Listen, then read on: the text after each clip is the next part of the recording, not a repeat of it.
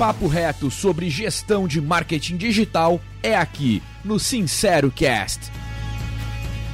Apresentação: Alan Kerbel e Bruno Moreira. Olá, mais um Sincero Cast, eu aqui junto com o meu sócio Alan. E aí, Alan, beleza? E aí, beleza? E hoje, mais uma vez com um convidado especial, né? O Antônio Augusto, diretor de marketing da Localiza. É, o Antônio tem uma bagagem muito legal, né? Já passou por empresas de setores bem diversos, já morou em vários países. É um acadêmico, né, Antônio? Lidera o marketing hoje de uma empresa né, da Localiza, que é líder do seu setor, né, um setor que vem sofrendo muita transformação, então acho que a gente tem bastante conversa por aqui. Antônio, seja bem-vindo e já comece aí contando um pouquinho da sua história, como é que você chegou até aqui. Olá, Bruno, olá, Alain, obrigado pelo convite, prazer estar falando com vocês. Minha história, brevemente, é, eu sou filho mais novo de três irmãos, uma família só de engenheiros, e, cara, eventualmente é, eu fui ovelha negra que não fiz engenharia, não, não, não fui construir coisas e resolvi ir para o ramo do marketing. E assim foi, há 23 anos eu estou trabalhando em vendas ou em marketing, como você disse, passei por segmentos muito distintos. Comecei em aviação, depois passei por bem de consumo de massa, fui para construção civil, automotivo, e agora estou aqui é, na Localiza há quase dois anos. E pô, um prazer enorme falar com vocês. Muito bom. Quer começar lá conversa, perguntando? Fica à vontade. Imagino que um dos grandes desafios da, da carreira de, de, um, de, um, líder, né, é dizer não. Então, eu queria começar aí sabendo qual é a sua, sua tática aí para conseguir dizer não, né, para tantas demandas provavelmente que aparecem ou pessoas que querem influenciar, né, todo mundo quer ser um pouquinho marqueteiro aí, às vezes, como é que funciona esse teu processo aí? É verdade. Eu acho que talvez é, é, seja mais difícil dizer não é, do que dizer sim, né? Porque todo bom marqueteiro ele é alucinado com ideias novas, com coisas diferentes, né? E todo dia tem alguém criando alguma coisa, alguma, algum conceito novo, ou alguma solução, ou alguma é, parte de tecnologia que você vai revolucionar a forma como você faz seu negócio.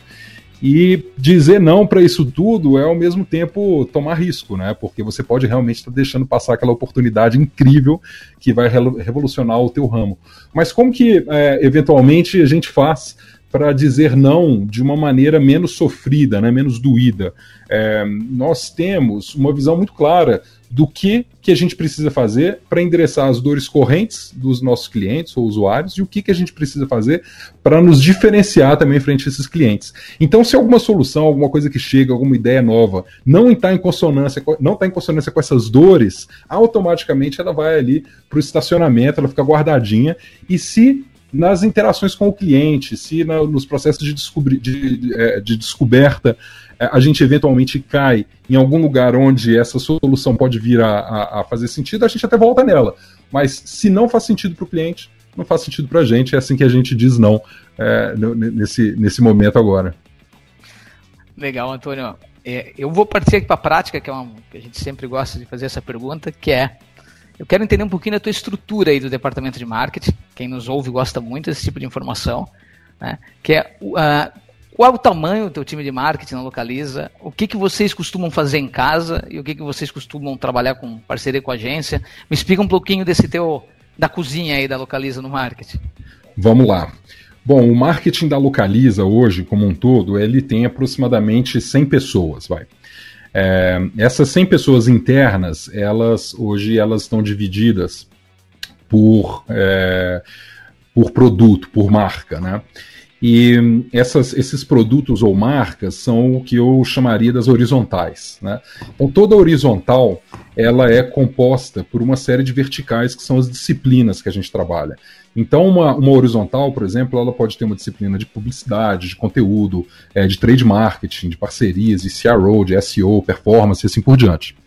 A intensidade de utilização dessas disciplinas dentro de uma horizontal formam as tribos. Então, a gente tem uma tribo, por exemplo, que cuida do produto é, aluguel de carros. Essa tribo ela é formada, então, pelo, pelos profissionais dessas disciplinas que, dependendo de qual etapa do funil que eles trabalham, formam um squad.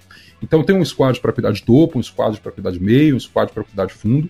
E essa composição desses squads faz com que a gente gire a roda do marketing com alguns parceiros e um pouco também da, da disciplina de growth hacking. Os parceiros, eles são as agências que compõem o nosso ecossistema de agências. Então, hoje a nossa agência é, que cuida do arco criativo da marca é Artplan. Né? E enquanto a Artplan cuida desse arco criativo, a gente tem a Jusce operacionalizando a parte de fundo de funil. Ao mesmo tempo, a gente tem outras agências que compõem esse ecossistema cuidando de conteúdo, que é a eLab, é, tem a turma que, que cuida do CRM, do desdobramento, que é o pessoal da Cantacom, e tem a nossa esteira rápida também, que é o pessoal da Sofi.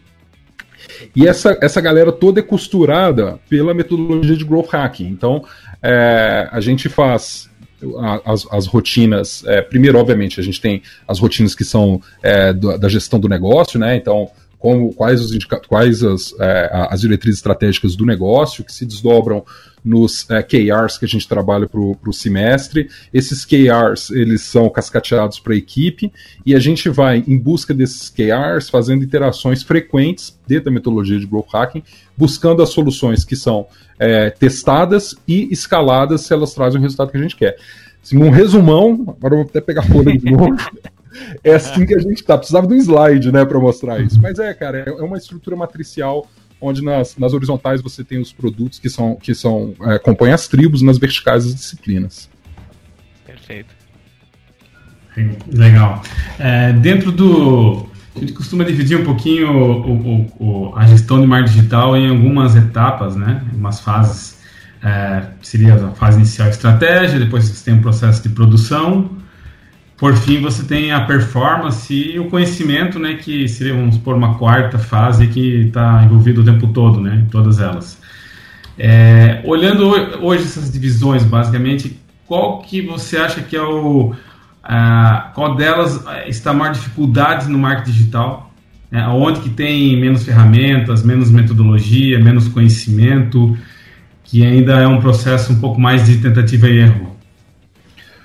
Pô, essa é uma ótima pergunta, porque eu, eu diria que são duas áreas que ainda é, carecem de mais é, refinamento tecnológico, vai.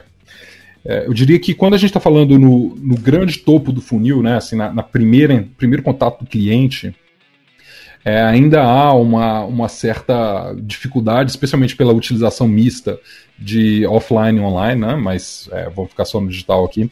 É, e ainda há uma, uma, uma, dificuldade de se mensurar com precisão o impacto das ações de topo no curto prazo. Por que, que eu estou falando isso? Porque nesse, nesse mercado específico a gente tem um, um, produto que tem um ciclo de consumo longo, né? Então, assim, as pessoas não alugam o carro todo dia ou compram um carro novo, como, como no caso de seminovos, todo dia, ou fazem uma assinatura todo dia. Isso é um processo que acontece uma vez, duas vezes por ano. E você tem que se manter em contato com esse cliente é, uma forma frequente. Então, nem sempre o modelo de atribuição vigente é capaz de capturar todas as assistências que o topo e o meio do funil dão para uma conversão. Então, aqui ainda tem uma necessidade de, de, de é, refinamento, eu diria, para conseguir colocar o funil inteiro integrado. O funil hoje, os modelos de atribuição, as ferramentas que existem, elas são todas desenhadas para ciclos curtos de, é, de, de, consumo, né? Elas são desenhadas ali para e-commerce, são desenhadas para. Cara, não estão desenhadas para ciclo longo como esse. E isso faz com que é, você precise fazer uma atribuição, é, por vezes, manual. Né? Então, isso é uma oportunidade enorme de, de, de melhoria ainda para todos os produtos que são de ciclo longo. Eu imagino que a turma do automotivo deve passar por isso também, ninguém troca de carro todo ano. É, tem outros setores que devem carecer do mesmo problema. Muito legal. Eu vou aproveitar então, Antônio, para tirar até uma, as curiosidades de mercado aqui com a, da Localiza, né? A, Localiza é líder da América do Sul, né, em aluguel de carros. Pelo menos a informação que eu tenho, até onde eu sei, fica à vontade, tá, Antônio, para me corrigir. Tá certo, é isso mesmo. né? E eu, eu, digo que o tamanho, né, o porte da Localiza, principalmente uma vertente dela como de, de seminovos, ela consegue até mudar valor, né, preço de um carro, né? A gente viu uma discussão recente sobre isso, né? De, dependendo do contrato que ela faz, ela consegue mudar o valor né, de um carro, uma consegue mexer com o mercado de tanto, né, de, do, do, poder que ela tem, né? E aí pensando em coisas novas que eu acompanhando a Localiza, né? É, foi lançado recentemente o serviço de carro por assinatura da Localiza. E nesse mercado você concorre com, né, vai concorrer com, com as montadoras, né, que estão lançando também seus, seu, aqui no Brasil, né, que lá fora é muito forte, né, gente, quem já teve lá fora conhece os BMW, Mercedes, né, com aluguel carro por assinatura, né. É, como é que a Localiza tem se preparado para concorrer no marketing, né, com esses caras, com essas montadoras, né, que vem forte agora para esse serviço que é uma novidade, né, para o brasileiro? Pô, interessante. Essa, essa reflexão sobre o carro por assinatura, ela é uma reflexão que a gente está fazendo enquanto, ela, enquanto a coisa acontece, né? Porque é um mercado muito novo. Então, pode ser que o que eu vou falar agora vai ser uma grande bobagem olhando para trás daqui a três anos, mas tudo bem, vai, vou, vou, falar com as informações que é. eu tenho. É, o que acontece? Em primeiro lugar, eu acho que, eu acho não, eu tenho certeza, eu tenho plena convicção de que há espaço nesse mercado para todo mundo. Tem espaço para as montadoras, tem espaço para as locadoras, porque o modelo, a quantidade de, de, de, de veículos que é produzida e, e comercializada hoje e o modelo de assinatura, é, você vê que assim, se o modelo de assinatura crescer 100 vezes, ainda vai pegar uma fração do que é a venda de carros é, novos ou até mesmo usados, né? Então tem muito espaço para crescer. E como que, como que se dá essa, essa concorrência? O que acontece? O, a diferença entre é, o modelo de aquisição e o modelo de assinatura é que você, tá, você não está falando mais de um serviço, de, de, um produto, quando você assina o carro. Você começa a falar do serviço e de tudo que tem em volta desse serviço. Né? E tudo que está em volta desse serviço numa relação de longo prazo, uma relação que você vai fazer uma assinatura talvez de 24 meses, 36 meses, é uma relação de longo prazo. E é, quando você é, adquire um veículo, o modelo que é tradicional, que existe há mais de 100 anos, uma vez que o veículo é teu, o problema também é teu, né? O serviço ele é terceirizado, tem um terceiro ali fazendo a manutenção para você, seja ele oficialmente pertencente a uma rede de uma OEM ou ele seja talvez um terceiro de uma oficina qualquer. Mas ele é um o, o, tudo que se passa no momento que você tira o teu carro do concessionário é um problema teu. No modelo de assinatura não. O problema é nosso. Então a gente cuida do cliente o tempo inteiro. O carro dele deu problema, ele se envolveu num, num, sinistro, ele precisa de um carro reserva.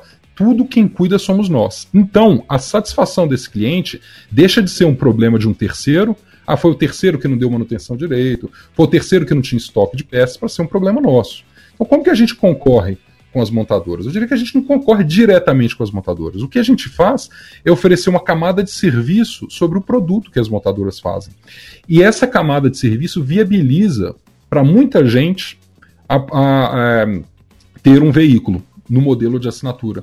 Porque hoje, assim, não sei se vocês têm carro, mas é, se as pessoas estão vindo têm carro, mas honestamente, você, o, o, o carro e o modelo de negócio por trás dele que você tem que revender, que você tem que é, manutenir, que você tem que segurar, que você tem que torcer para o modelo não mudar exatamente no ano que você vai vender, e aí você perde uma, uma desvalorização, acontece uma desvalorização absurda. Pô, é um negócio difícil, né? É um negócio que, né, para quem não quer ter fricção, é um negócio que realmente já passou o tempo dele ser disruptado, né? Então, é, essa camada de serviço que vem por cima no modelo por assinatura, ela é uma camada de serviço que é, muda completamente a relação do bem com o usuário daquele bem, né? A gente passa a permitir que você somente usufrua só da parte boa.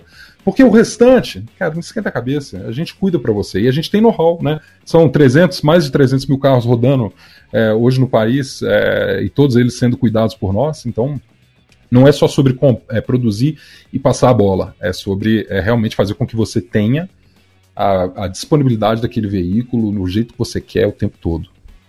Agora, de novo, hein? Tô te falando enquanto a coisa acontece. Vamos ver daqui a dois, três anos como é que vai ser. Tenho certeza que o cara da Netflix, ele falou assim, quando ele lançou o modelo por assinatura, ele, ele, não, ele não tinha todas as respostas, vai. É verdade, né? É, é, que é muito cultural, né? Uma mudança também que, que talvez a, a marca que inicie né, com, com, marketing, com publicidade nisso, acaba tendo que fazer uma catequização de mercado, né? Que vai abrir caminho para muitas outras depois, né? E aí fica muito a, a, isso é algo que, que, são os líderes de mercado que acabam né, abrindo o mercado no facão para isso, depois facilita né, para os outros concorrentes que vêm atrás. Né? Não, você ah, tem, então... tem, toda a razão, cara. Até se eu puder comentar, que depois você vê como é que na para não ficar muito longa a resposta, mas é, respondendo especificamente sobre o ponto de marketing, você tem razão. Não sei se você viu a campanha do carro por assinatura que a gente lançou. Como que é? Eu via, uh, eu via das placas, né? Ah, não, essa, Essa é do aluguel. Que, que, é de, que é de aluguel, uhum, mas a, a, a, específica campanha de assinatura não vê. Então, vou Pode te mandar. É, olha só, olha que interessante, cara. A campanha de carro por assinatura, ela não fala em momento nenhum sobre carro por assinatura. É uma campanha sobre novas formas de se viver. Então, esse primeiro filme que entrou no ar tem mais ou menos uma semana, ele conta a história de um casal, inclusive um casal que trabalhava com comunicação, cara, que mudou para uma fazenda autossustentável. Os caras mudaram completamente a forma deles é, verem o mundo e viverem a vida deles. E isso é um pouquinho do que é o carro para assinatura, cara. É uma mudança de mindset. Então, nesse momento, você tem toda a razão. A gente está numa etapa de mudar o mindset das pessoas e não numa etapa de ficar martelando sobre o produto. Certo, exatamente. Alan? É, distribuir a mídia né, é algo bem complexo para uma empresa pequena, média, mas no caso de vocês deve ser algo ainda mais complexo, né? Vocês têm que distribuir entre canais, entre produtos, entre né, é, etapas do funil, etc. Uh, mas como que vocês fazem isso? É algo próprio? É uma experiência própria? Ou vocês seguem alguma uma metodologia, algo assim? Para distribuição de mídia, a gente conta com duas, é, com duas, vamos, vamos assim, com duas vertentes, vai, que nos ajudam a fazer essa distribuição. É, e depende da, um pouquinho da etapa é, do funil que a gente está. Mas basicamente a campanha que se inicia no topo do funil, a gente recebe uma recomendação de mídia é, da, da Artplan. E essa recomendação ela é muito com base nas audiências que a gente precisa é, impactar e entreter. Né? Aqui tem um, um fenômeno super interessante que é, a gente está vivendo talvez um momento, um dos momentos mais singulares para para pro, os marqueteiros, né? Porque é um momento em que você tem cinco gerações ao mesmo tempo com poder de consumo. Isso, isso talvez. Isso nunca aconteceu antes. Né? Você tem dos baby boomers a geração alfa com algum tipo de influência sobre o consumo. Então, para fazer com que a mídia é, alcance todo mundo que tem ali dentro, é, o, tá, tá, tá dentro da, da, da audiência necessária para que a gente faça é, a roda girar, né, faça o negócio acontecer, a gente tem um, uma. A gente usa um, um, um mix muito diverso. É, e essas recomendações que chegam da Artplan, então elas passam pela nossa equipe interna de mídia, que faz as adequações, e à medida que elas descem, elas vão chegando no parceiro, né? Chegam na Jussa, etc. A gente fez uma modificação agora, que a compra de mídia está toda centralizada com a Jusce. É, mas a, a, cada etapa do funil tem é, a sua diretriz estratégica, que é construída em conjunto é, com a agência e com a nossa, nossa turma de, de, de seja de branding ou a turma é, de performance. E dessa grande salada a gente vai construindo as audiências que vão nos permitindo descer ao longo do funil. E aí vem uma, uma parte que já não é mais mídia, mas elas têm que ser construídas de tal forma que a gente consiga, ao final, com o nosso CRM, que é a nossa quarta etapa, depois o, o Fidelidade, que é a quinta etapa, é, tá com uma segmentação no nível de precisão tão grande ao ponto de saber que, pô, aquele tipo de campanha que lá no começo abriu a, o canal com esse cliente, é, eu sei que é a, o tom da comunicação que eu preciso dar a continuidade do meu relacionamento com ele. Né, fazer com que o meu CRM seja também um reflexo daquela conversa que eu abri lá atrás, no topo do funil. Deixa de ser mídia, mas de qualquer forma é uma continuidade da mídia. Perfeito, perfeito. Complexo, né? Vou fazer... Muito, cara. É, é, muito complexo. E não dá para fazer isso na mão. É, assim, isso, ah. é, isso tem que ser feito de forma automatizada. É, é bem é. complicado tentar fazer isso manualmente. É o que se discute muito hoje no, no mercado, é essa, né? É, é, nós evoluímos muito na coleta de dados, né? E agora a gente está passando por uma fase de entender como é que a gente faz para usar esses dados, né? As ferramentas estão aprendendo, as empresas estão né, estão criando novos, no, novas plataformas né, que, que, possam facilitar né, essas nossas decisões, né, de, as tomadas de decisões a partir de dados. Né. É, se discutiu por muito tempo como coletar e agora a gente já sabe como coletar, a gente já tem essa informação vinda de vários canais. Né. Estamos lidando agora com a dificuldade de, de entender os dados né, para tomar decisões. Né. Isso é bem legal mesmo, entender como uma empresa como a Localiza faz. Né. É, isso é, é, um nível de complexidade. Eu, eu confesso que é, nós, como é, a grande maioria é, das empresas, a gente, eu acredito que a gente ainda está na infância né, dessa, da, da, utilização. Né? É, cara, eu acho que o que a gente vai ver nos próximos 5, 10 anos, especialmente porque hoje a gente coleta muito dado é, da aquisição do cliente, né? É, uhum. E depois a gente coleta bastante dado também da utilização. Mas tem, por exemplo, é, dados de IoT pela utilização do carro que a gente coleta, mas, cara, ainda tem muita coisa que pode ser feita com esses dados que hoje ainda não é feito. É, é, é o que o Alan estava perguntando no começo, né? São as escolhas do que não fazer. Então, por enquanto, eu escolhi, né, nós escolhemos, obviamente, é, centrar, focar em algumas, alguns aspectos. Mas o universo é muito grande, tem, tem tudo quanto é tipo de dado que você pode imaginar. Perfeito. Vou, eu vou fazer agora para você, Antônio, duas perguntas em, em uma. Tá? Primeiro, é, eu sei que por meio da plataforma Makers, né, que é uma iniciativa que você está envolvido, você senta aí para conversar com vários CMOs de mercado, né? vários profissionais de marketing né? Do, uh, de renome no mercado. Você consegue nos dizer o que, que, o que, que tem sido, entre uma conversa de vocês, tem sido pauta em relação a um desafio comum que vocês têm junto do mercado e fica à vontade para explicar Makers. Essa seria a segunda pergunta. Legal, cara. A Makers é, é, é, é um. Eu não sei nem como, como definir assim, uma, uma instituição, é um grupo, é, mas a Makers é um conjunto, talvez, de, de é, CMOs que troca no principalmente via WhatsApp, mas também tem o calendário de eventos da Makers, que é super legal. E a Makers ela é dirigida por um cara fenomenal, que é o Tiago, ele é o diretor de brands da, da RAP. Uhum. E, bom, a, a, as discussões elas são muito amplas ali dentro do, da, da plataforma, né? Mas é, eu diria que o, um, um tópico que é, que é recorrente na, nas discussões é, são os tópicos que circundam a, a, criação, né? Como que num universo com tanto estímulo, né, com tanta gente fazendo tanta coisa, você consegue fazer com que a tua mensagem se destaque. É, poxa, a gente sabe que as plataformas hoje são capazes de fazer entregas cirúrgicas para o perfil que você quer atingir. Mas mesmo as entregas cirúrgicas, que você sabe assim, esse perfil tem a propensão Ainda assim, quando você faz o, a mensuração de lift de tudo que você está é, tudo que você está implementando, como que você garante que é, aquilo gerou algum lift, aquilo gerou é, algum tipo de impacto naquela audiência tua? Isso é uma, uma, uma dor é, talvez constante para todos os, os marqueteiros. E aí tem duas formas de solucionar. Né? Uma forma é o modelo é, das, da, da, das empresas, sei lá, das, da Forbes 50, vai, das 50 maiores pega um, um, caminhão de dinheiro e joga em tudo quanto é lugar. Né? É fácil. Você é, vai. Você vê até as premiações, né? Ah, o cara, empresa X ganhou mídia do ano. Tá? Pô, cara, com um orçamento que, que, não tem fim, é fácil, né? Você fazer. Mas como você fazer isso com eficiência, né?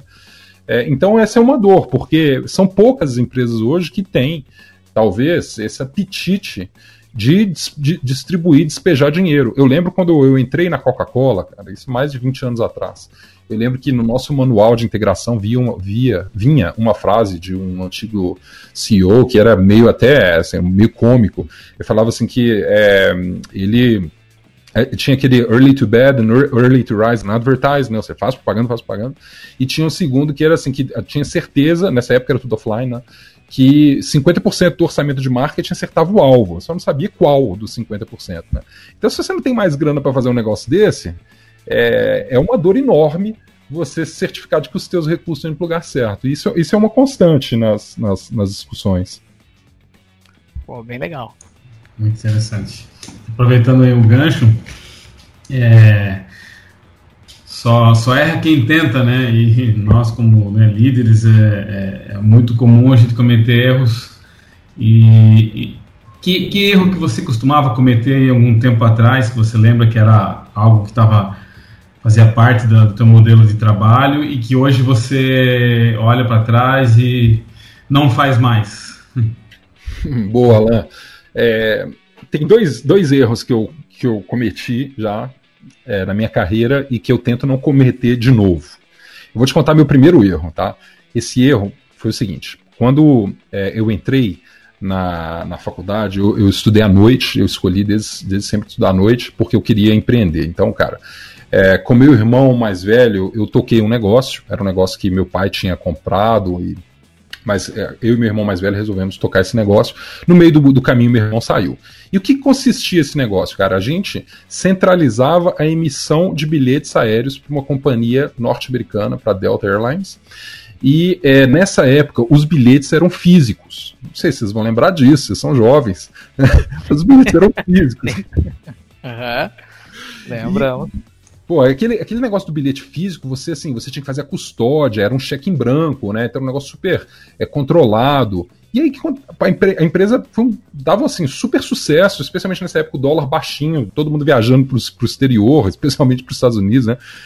E aí, cara, de repente chega no Brasil os nossos amigos da Gol. E eles fazem uma revolução no mercado, porque eles lançam o e-ticket, né? Que tornava o meu negócio completamente obsoleto. E, e, e, assim foi. Em um ano e pouquinho o negócio já não valia mais nada. É, hoje o negócio ainda existe, mas sob um outro formato, não, é, não tem mais nada a ver com esse negócio. Mas a minha primeira lição foi, cara, não ignora o digital, porque tudo vai passar de uma forma ou de outra pela digitalização. Quem ainda está é, pensando que, cara, consegue sobreviver sem estar tá completamente imerso no ambiente digital, especialmente marqueteiros, galera de marketing, esquece, porque esse, essa barca já passou e quem não, não, não, não, prestou atenção como eu não prestei, vai quebrar. Então, essa é a primeira lição. A segunda lição que eu aprendi é de que, assim, pô, muito legal fazer coisas inovadoras, coisas fantásticas, coisas é, diferentes, né? Eu acho que é, faz parte a tentativa e erro, a gente tenta e erra muito, mas a gente chegou numa conclusão, eu cheguei numa conclusão que não adianta nada você ser assim, a pessoa mais criativa, ter os projetos mais legais, testar um monte de coisas se você não fizer uma mensuração precisa daquilo que você está é, entregando. O que você não consegue medir, provavelmente você não consegue atestar que deu certo ou não. Então, é, esse aprendizado até culminou é, a gente tenta se aproximar o máximo possível do, da metodologia ágil dentro de marketing, até culminou numa modificação do nosso do é, manifesto ágil. Eu, eu, eu, criei aqui um, um manifesto interno é, ágil de marketing. Um dos, dos, pontos que a gente mudou é que é, no, no, no, original é, fala que é, fala assim que o funcionamento do software é, acima da documentação abrangente, né? Esse é o manifesto é, ágil original. Aí eu, eu, transformei, junto com minha turma aqui, só tem, só tem é, gente incrível nessa equipe, para virar o resultado acima da forma. O que, que, isso quer dizer? A gente testa, testa, testa, mesmo que a forma não esteja perfeita, mas se entrega resultado, se gera valor para o cliente, se gera conversão, tá valendo. Mas eu só consigo falar que o resultado está acima da forma se eu mensurar. Então, a chave da questão é mensurar tudo que for possível para você saber para onde você está indo. Muito bom. Perfeito, perfeito. Então, perfeito. É... Mais uma, só mais uma dúvida relacionada aí, é a pergunta é como, como é que você organiza a sua rotina diária no meio de, de tanta demanda que provavelmente chega? Você tem planejamentos por dia, por horário? Como é que funciona mais ou menos isso? A gente tem, é, como time, um planejamento e eu sei que isso que eu vou falar agora é uma heresia, mas a gente gosta, cara. A gente, a gente tem um planejamento de cinco anos. A gente sabe exatamente onde que a gente quer levar a marca e o que, que a gente precisa fazer para chegar lá. Agora, é, esse planejamento de cinco anos, a gente vai refletindo sobre ele é, semestralmente né, e fazendo as adequações, porque é, entram ou, outras possibilidades, é, caem hipóteses que a gente tinha Desses seis meses, a gente tem as nossas rotinas mensais, né? Pô, então, todo mês, olhar para trás, fazer o post-mortem, olhar para frente, o que está por vir. Além disso, as nossas rotinas semanais. Então, é, eu mantenho a, a, a, rotina de one-to-one -one com, os meus, é, com os meus gerentes. É, eu, eu, dou muita autonomia, muita liberdade para a turma. Todos eles tão, são super empoderados. É, mas eu gosto de manter, de me manter muito próximo é, não para controlar a turma, mas é, eu sempre acho que quando você tem duas, três, quatro pessoas é, refletindo sobre as ideias, sobre os processos, você tem uma capacidade de acertar maior do que se você fizer as coisas individualmente. Então a gente está sempre muito próximo, trocando e vendo como que a gente faz as, as coisas acontecerem. E além disso, tem as rotinas que é, eu sequer participo, como as rotinas de é, as diárias de, é, de performance, as diárias de growth, que se transformam nas, nas é, semanais, nos post-mortems deles, deles também. Isso tudo ocupa, vai, eu diria aí, 40% da agenda, né? 40, 50% da agenda. O restante da, da, dos 50%, ela vai para a organização. E a organização demanda muito, né? Então a organização ela quer é, entender como que as coisas estão evoluindo, a organização quer trazer novas coisas para o backlog, é, a organização ela não vive dos resultados de marketing, né? Marketing dá uma contribuição para os resultados, mas a gente tem N áreas que contribuem igual ou mais do que marketing. Então a gente precisa alinhar todas essas estrelas para que todo mundo esteja dando o máximo da sua contribuição. E isso tudo leva até o final do dia e eu tento traçar ali o final do dia uma régua é, muito precisa, porque eu tenho duas filhas e é, assim, é muito importante para mim que eu tenha a, a energia ainda para estar tá com as meninas ao final é, e conseguir conviver com elas e, obviamente, com, com, com, minha esposa. Né? Então, é mais ou menos assim que o meu organismo. Não sei se eu respondi a tua pergunta. Mas... Ah, foi, acho que a melhor resposta que eu já ouvi, perfeito. Show. E vocês estão trabalhando, Antônio, é, né, com um time de 100 pessoas, né? Você deve estar experimentando aí um trabalho remoto. Eu não sei como era antes, vocês eram a, antes da pandemia, né? Se vocês trabalhavam todo o time presencial. Mas me conta um pouquinho dessa experiência de um time desse tamanho trabalhando remoto. Se é questão. Não, é, é, não esse, esse, time ficava todo é, concentrado ali na, na, na, matriz, né? Tava todo mundo mais ou menos junto ali, andares distintos e é, mas estava todo mundo mais ou menos junto. Essa, essa vida virtual, ela, ela trouxe alguns benefícios. É, eu diria que a gente ganhou uma certa produtividade por questões físicas, né? A gente está num prédio de 25 andares. Eu lembro de assim, investir pelo menos 30 minutos do meu dia em elevadores, circulando entre andares tirando as viagens intermináveis para São Paulo, porque São Paulo, como centro financeiro do país, né, tá, tá, você tem que estar tá lá com muita frequência. Eu estou em Belo Horizonte, a gente está em Belo Horizonte. Então, tirando os deslocamentos de aeroporto, de elevador e tudo mais, a gente ganhou muito em produtividade. Agora, é, nesse período todo, tem um ano que a gente está trabalhando de, de home office, entrou bastante gente na equipe, muita coisa mudou, né?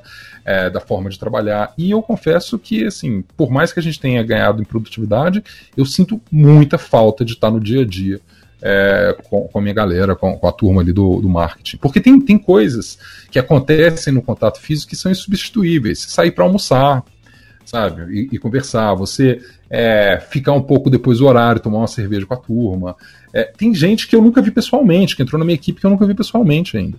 Isso faz muita falta. Então, é, eu e eu acho que a equipe toda, a gente está contando os minutos para estarmos imunizados e, e, e, de forma que a gente possa se encontrar de novo para trabalhar. A gente fez um planejamento estratégico agora pô, virtual, não é a mesma coisa, né? É, então, no, nós estamos sentindo muita falta do, do calor humano, da troca.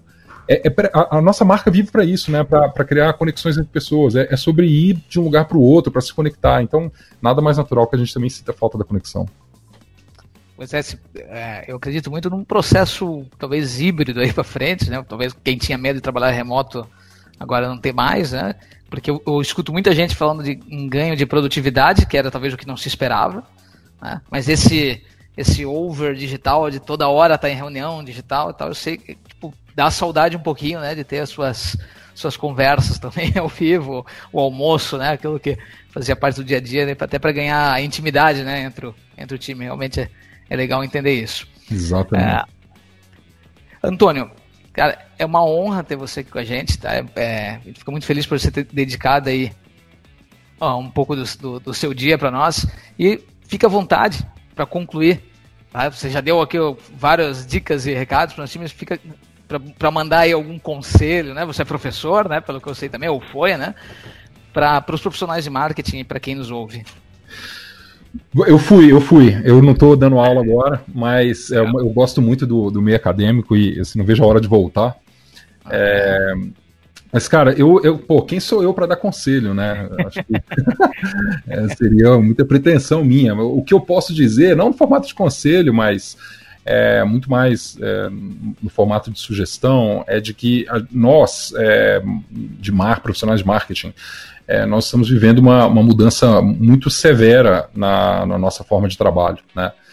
E essa, essa mudança severa, ela vem não só por conta da, de toda a tecnologia, de tudo que está acontecendo, mas porque a expectativa em torno do que as marcas dizem, do que as marcas fazem, mudou muito nos últimos tempos. Então, é, não dá mais para se fazer marketing, para se trabalhar marcas e, e, tudo que tem no entorno do, do, do marketing da forma como é, se fazia antes. Então, é, a, a, sugestão é de que, independente é, de, de, qual setor que você está, ou independente do, é, do da, da, função que você exerce, é, para cada ação de marketing é preciso fazer um check se ela está de acordo com o propósito da empresa porque é, essas mudanças todas que aconteceram, elas permitem que as marcas passem por um escrutínio constante é, da sua aderência ao que é, se espera da marca como uma contributora para a sociedade. Então, assim, é, pensar em Martech, pensar em formato de organização, pensar em orçamento, tudo isso é, é tributo higiênico hoje, eu diria, é, para marketing. Tem que ser pensado, tem que ser refletido. Mas o que está por trás daquilo que está sendo feito, né, o porquê é, isso talvez seja mais importante do que qualquer organização, qualquer ferramenta, qualquer coisa que você é, esteja implementando nesse momento. Perfeito, ótimo. Muito obrigado, Antônio. É, com certeza a gente se encontra e vamos te acompanhar aí no mercado. Combinado, gente. Bom, prazer estar com vocês. Muito obrigado. Espero ter outra oportunidade de, de, de trocar essas, essas ideias com vocês e fico sempre à disposição. Valeu. Valeu, obrigado. Valeu, até mais. Obrigado. Sincero Cast, produção e-kite, plataforma de gestão de marketing digital. Acelere sua equipe, decole suas campanhas.